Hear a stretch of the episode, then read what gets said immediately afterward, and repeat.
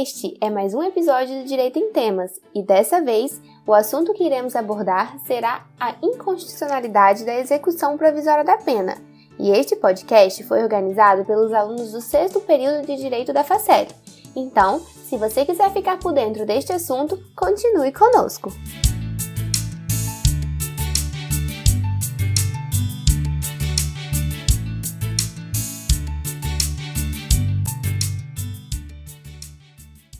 Devemos iniciar esse episódio conceituando a execução provisória da pena.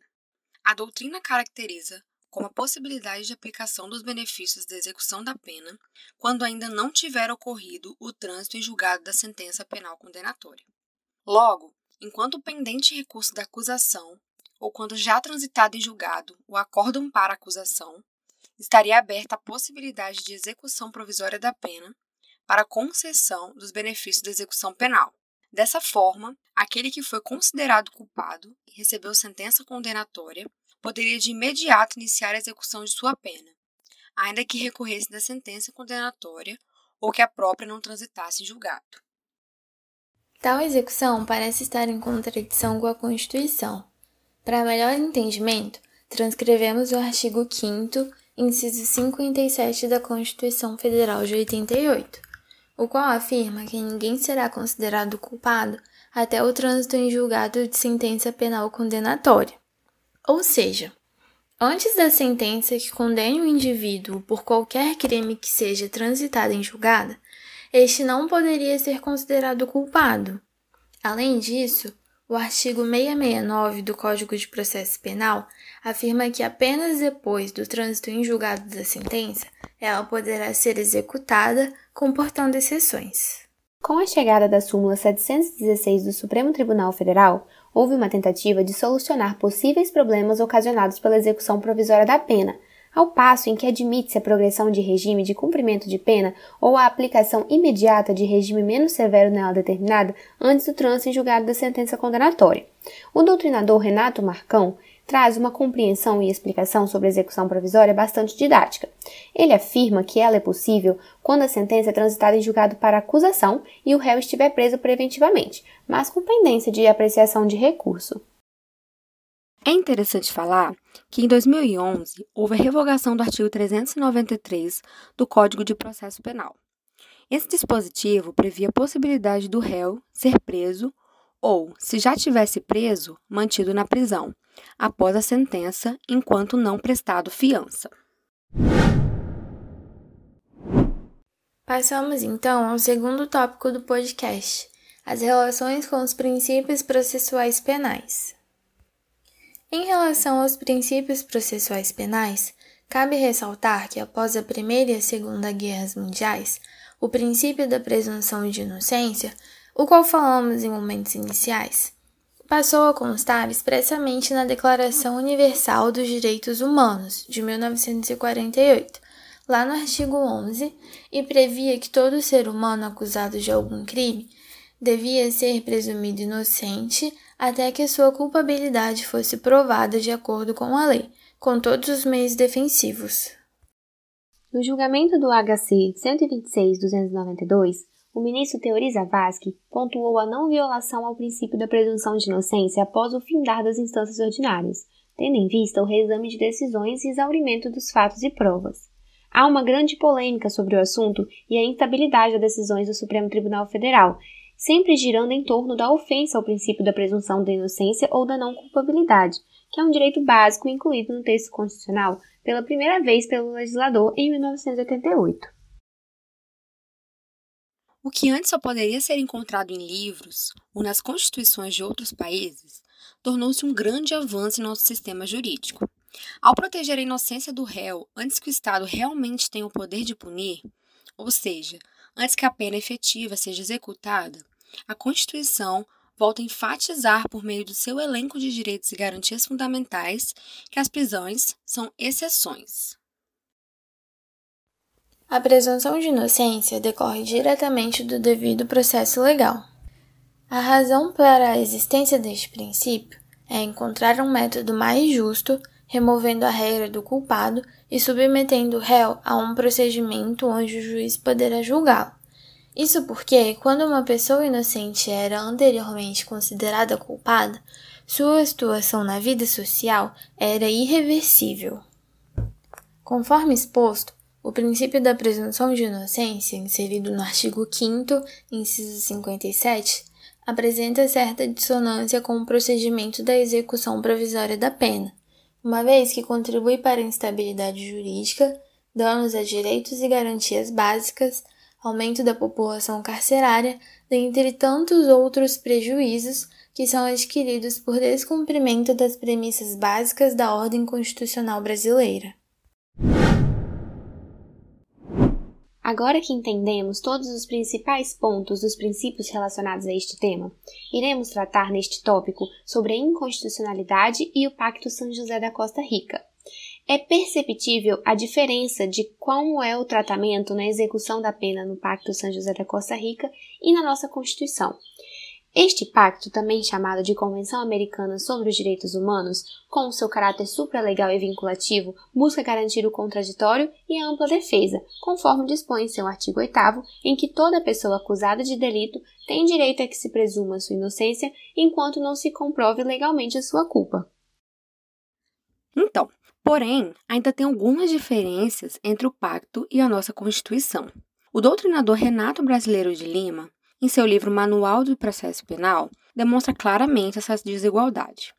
Em suma, o autor expõe e explica que o pacto não prevê a necessidade do trânsito em julgado da sentença penal condenatória, mas apenas a comprovação legal de culpa do acusado. Assim, a partir do acórdão condenatório em julgado de recurso, pode haver execução da pena. Ou seja, o Pacto São José da Costa Rica também prevê o princípio da presunção da inocência, mas este é estendido até a comprovação da culpa do acusado. Apesar de tais discrepâncias, é inegável que deve prevalecer o princípio da presunção da inocência previsto em Constituição brasileira, devido ao status constitucional. Passemos a analisar agora as idas e vindas das decisões dos nossos tribunais. São diversas as discussões sobre a necessidade de se aguardar o trânsito em julgado da sentença penal condenatória para o início da execução da pena. Entre fevereiro de 2016 e novembro de 2019, por exemplo, prevaleceu no STF, por força da HC 126-292, o entendimento de que não havia necessidade de se aguardar o trânsito em julgado, justificando-se assim a denominada execução provisória da pena. Porém, recentemente, por ocasião do julgamento definitivo das ações declaratórias de constitucionalidade, houve mudança de orientação daquela corte. Quanto à desnecessidade do trânsito em julgado, iremos apresentar alguns entendimentos jurisprudenciais anteriores. Mas antes é importante destacar que os recursos extraordinários especiais não possuem efeito suspensivo.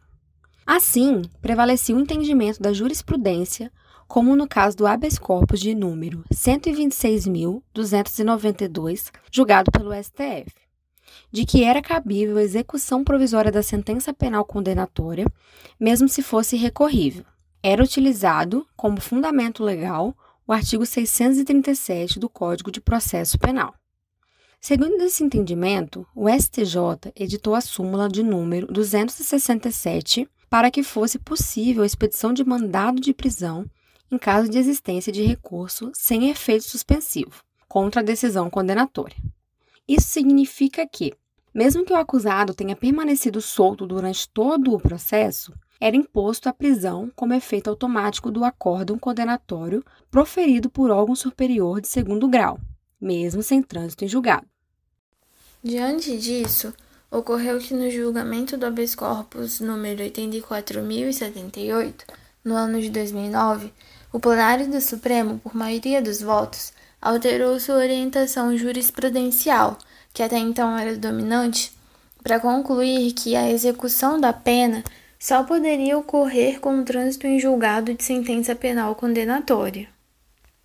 Logo, não seria possível a execução da pena privativa de liberdade, ressalvada a hipótese de prisão cautelar do réu, cuja decretação, entretanto, estaria condicionada à presença dos pressupostos do artigo 312 do Código de Processo Penal.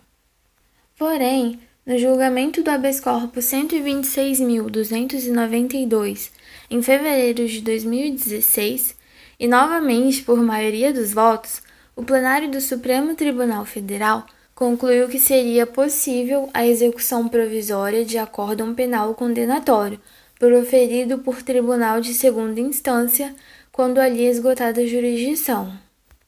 Ainda que sujeito a recurso especial ou extraordinário, e mesmo que ausentes os requisitos da prisão cautelar, sem que se pudesse discutir suposta violação ao princípio da presunção de inocência, já que seria possível fixar determinados limites para a referida garantia constitucional. Não se trata, portanto, de prisão cautelar. Cuida-se, na verdade, de verdadeira execução provisória da pena. Posteriormente, então, o teor dessa decisão proferida no julgamento do habeas corpus em análise foi confirmado pelo plenário do STF, permitindo assim a execução provisória da pena privativa de liberdade após a decisão condenatória de segundo grau e antes do trânsito em julgado, sob o argumento de que as decisões jurisdicionais que não são impugnáveis por recursos dotados de efeito suspensivo seriam dotadas de eficácia imediata. Assim, após esgotadas as instâncias ordinárias, a condenação criminal poderia, provisoriamente, surtir efeito imediato do encarceramento uma vez que o acesso às instâncias se dá por meio de recursos que são ordinariamente dotados de efeito meramente devolutivo. E aí, por fim, a tese firmada pelo tribunal passou a ser aplicada nos processos em curso nas demais instâncias, pelo menos até o julgamento definitivo das ações diretas de constitucionalidade de número 43, 44 e 54. As ações declaratórias de constitucionalidade de número 43, 44 e 54 que mencionamos anteriormente também serão brevemente analisadas nesse podcast. Em 7 de novembro de 2019, o plenário do Supremo Tribunal Federal encerrou o julgamento das ações declaratórias de constitucionalidade de números 43, 44 e 54, decidindo por seis votos a cinco pela constitucionalidade do artigo 283 do Código de Processo Penal, e pontuando a inconstitucionalidade da execução provisória da prisão privativa de liberdade em face da violação ao disposto no artigo 5 inciso 57 da Constituição Federal. Além disso, tendo em vista a ausência de distinção entre a execução provisória das penas privativas de liberdade e restritivas de direito, em decisão das ações declaratórias de constitucionalidade, entende-se que a inconstitucionalidade se aplica a ambas. Em mesmo sentido, a súmula número 643 do STJ deixa clara a necessidade do trânsito em julgado para a execução da pena restritiva de direitos. Por fim, o pacote anticrime versou que a execução provisória da pena poderia ocorrer nas ocasiões em que fosse imputado ou condenado uma pena igual ou superior a 15 anos. Porém, a constitucionalidade desse dispositivo não foi discutida pelo STF, apesar de certa contradição com as decisões anteriores. Então, portanto, podemos concluir que houve a conclusão pela inconstitucionalidade da execução provisória da pena, mas tal tema ainda gera discussões. E assim finalizamos mais um podcast do Direito em Temas, apresentado por Eduarda Lavínia, Kisla Monfardini e Ana Clara Nardassi, representando o sexto período de Direito da FACEL. Esperamos que tenham gostado e até o próximo episódio. Muito obrigada!